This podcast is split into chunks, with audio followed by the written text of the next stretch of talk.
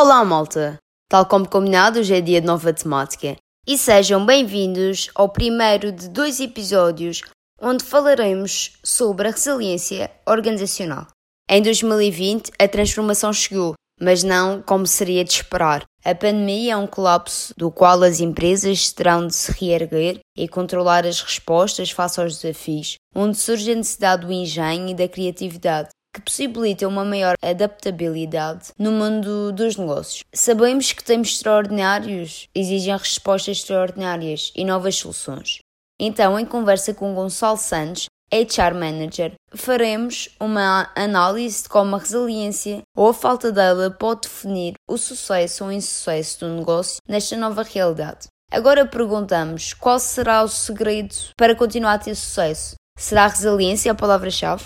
Olá, Gonçalo. Seja bem-vindo ao podcast Formalidades à Parte. Quero agradecer-te mais uma vez pela tua disponibilidade e por teres abraçado este desafio. Então, para começarmos esta entrevista, será pertinente definir a resiliência como a capacidade de recuperar após um momento difícil, acaba por ser a capacidade de superar as adversidades da vida e, além disso, saírem fortalecidos após uma situação problema. Porque é muito comum as pessoas consideradas não resilientes olharem e manterem o foco muito mais no problema e não na resolução, enquanto que as pessoas resilientes fazem completamente o oposto. O foco delas é na solução, em ultrapassar esse desafio de forma positiva e até muitas vezes em obter o crescimento pessoal face a essa situação. Pois bem, temos aqui duas situações: as pessoas resilientes e as pessoas não resilientes. Acreditas que a resiliência é uma característica comum na maioria das pessoas ou é mais vulgar? Eu acho que a resiliência é como todas as pessoas, depende é quando já tiveste que ser testada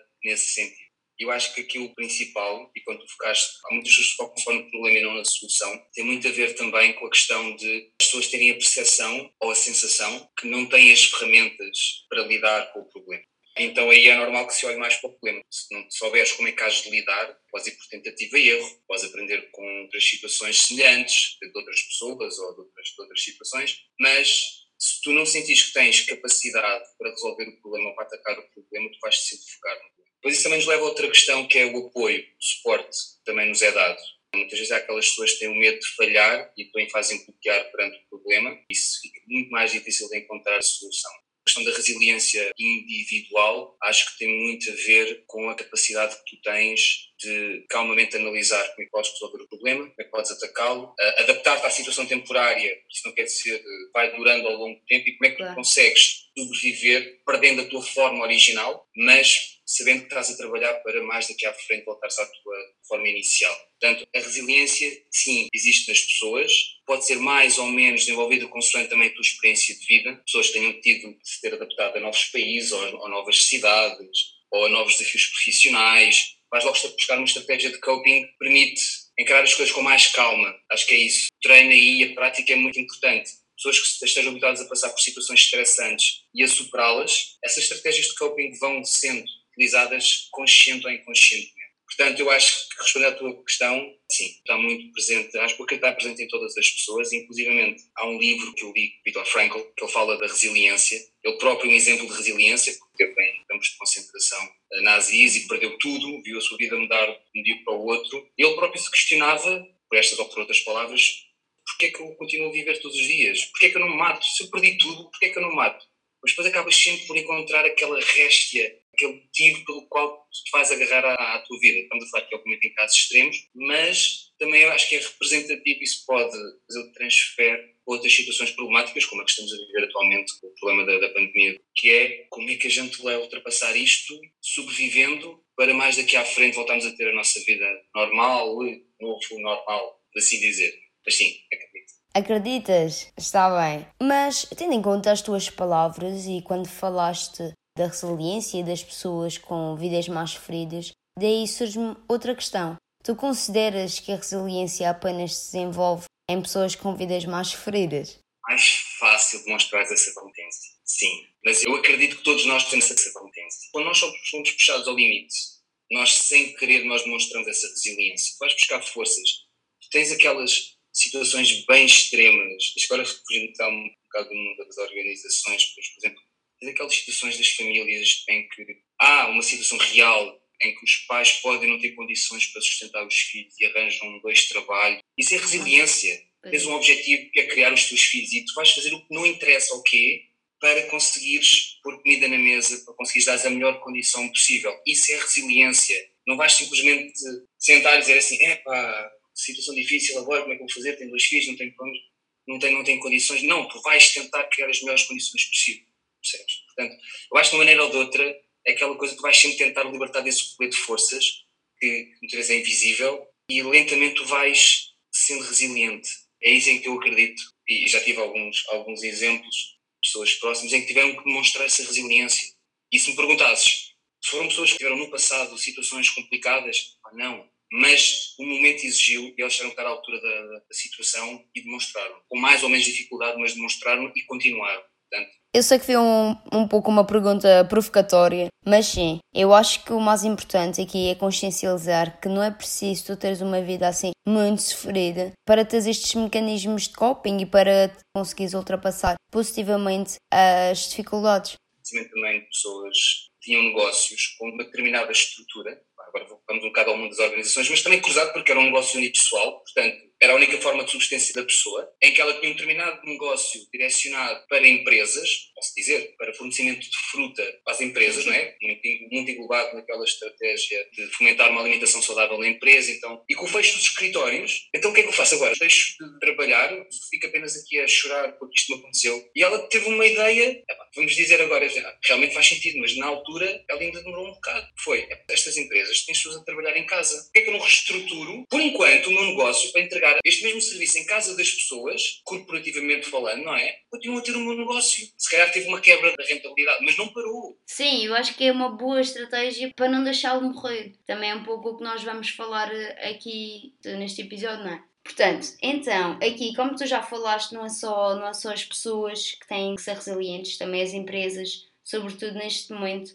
têm que ser resilientes e é chamada a resiliência organizacional e esta capacidade acaba por ser entendida como a habilidade de, de alterar um pouco o negócio até e para se adaptar.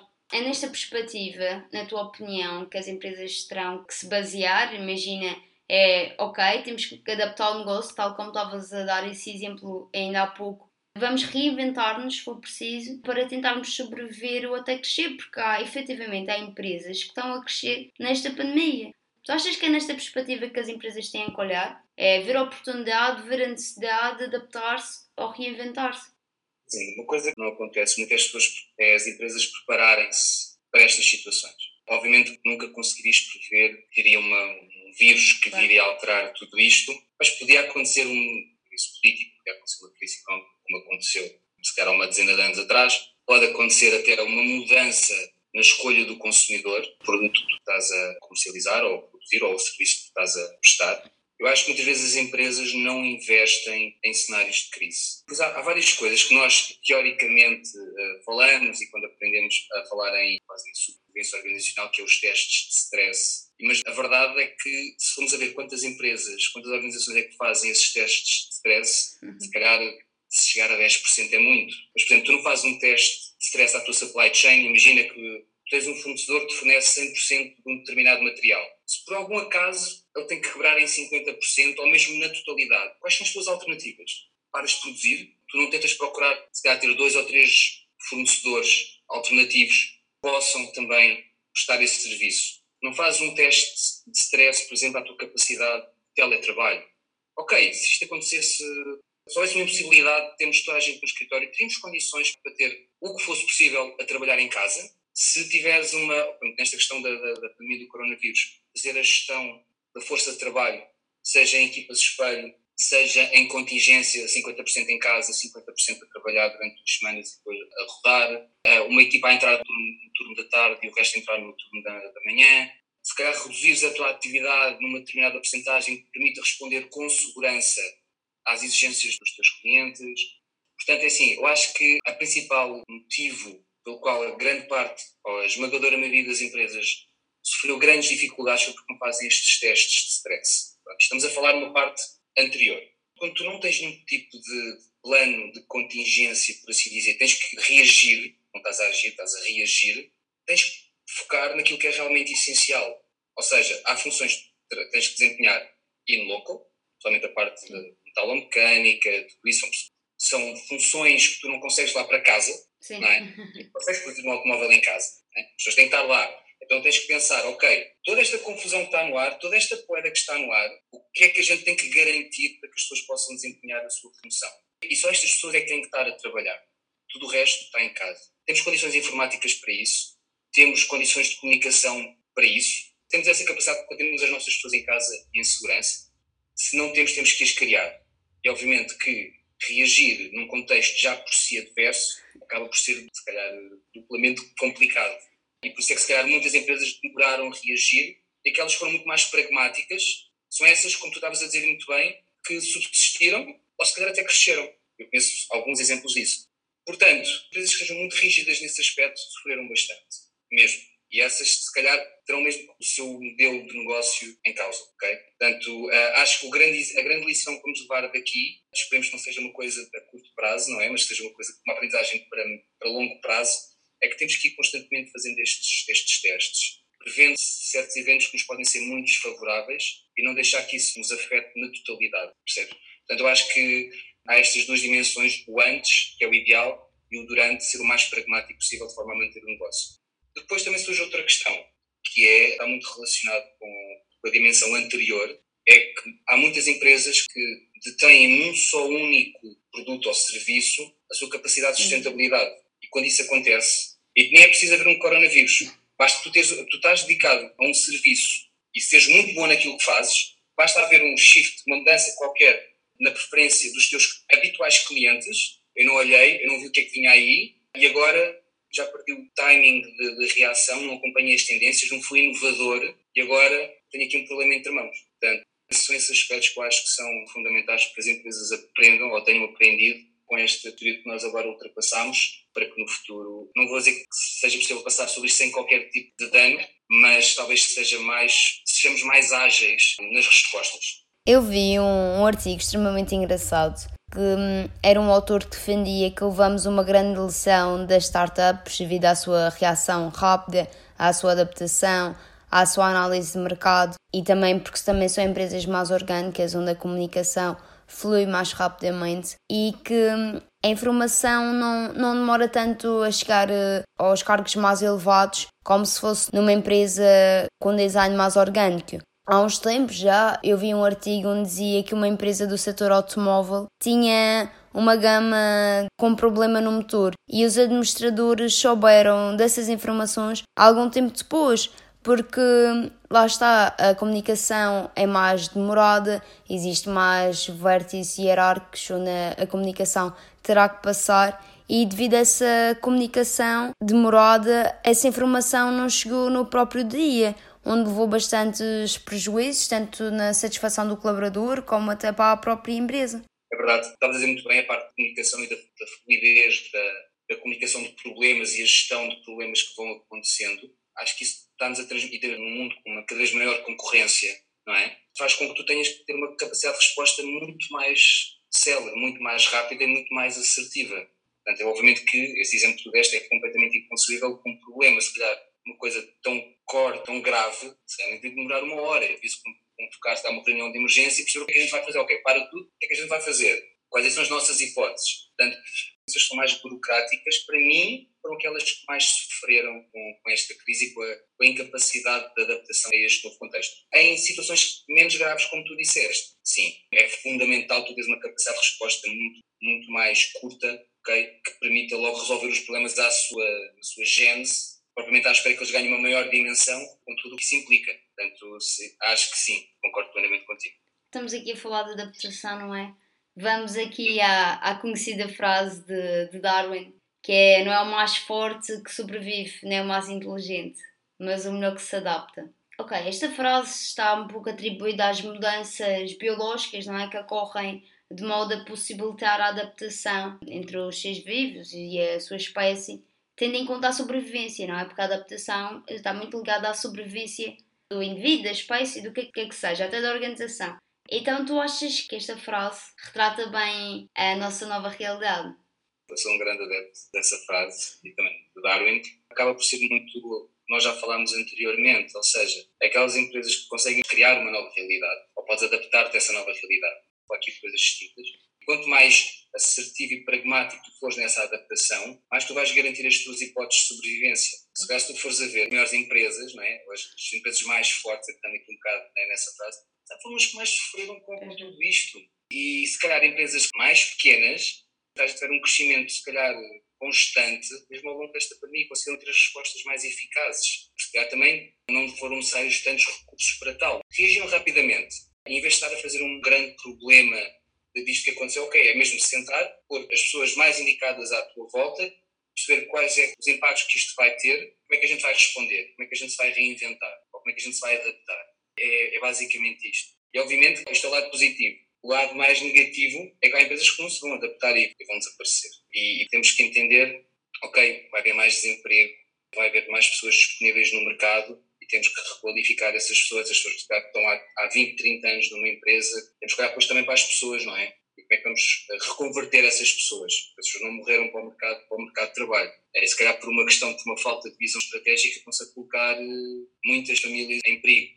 Eu acho que isso é o que a gente tem que evitar a, a todo custo. Portanto, é fundamental que, independentemente da sua dimensão, as empresas aprendam claramente a adaptar-se a situações de crise. Isso não quer dizer que tenham que manter o mesmo serviço.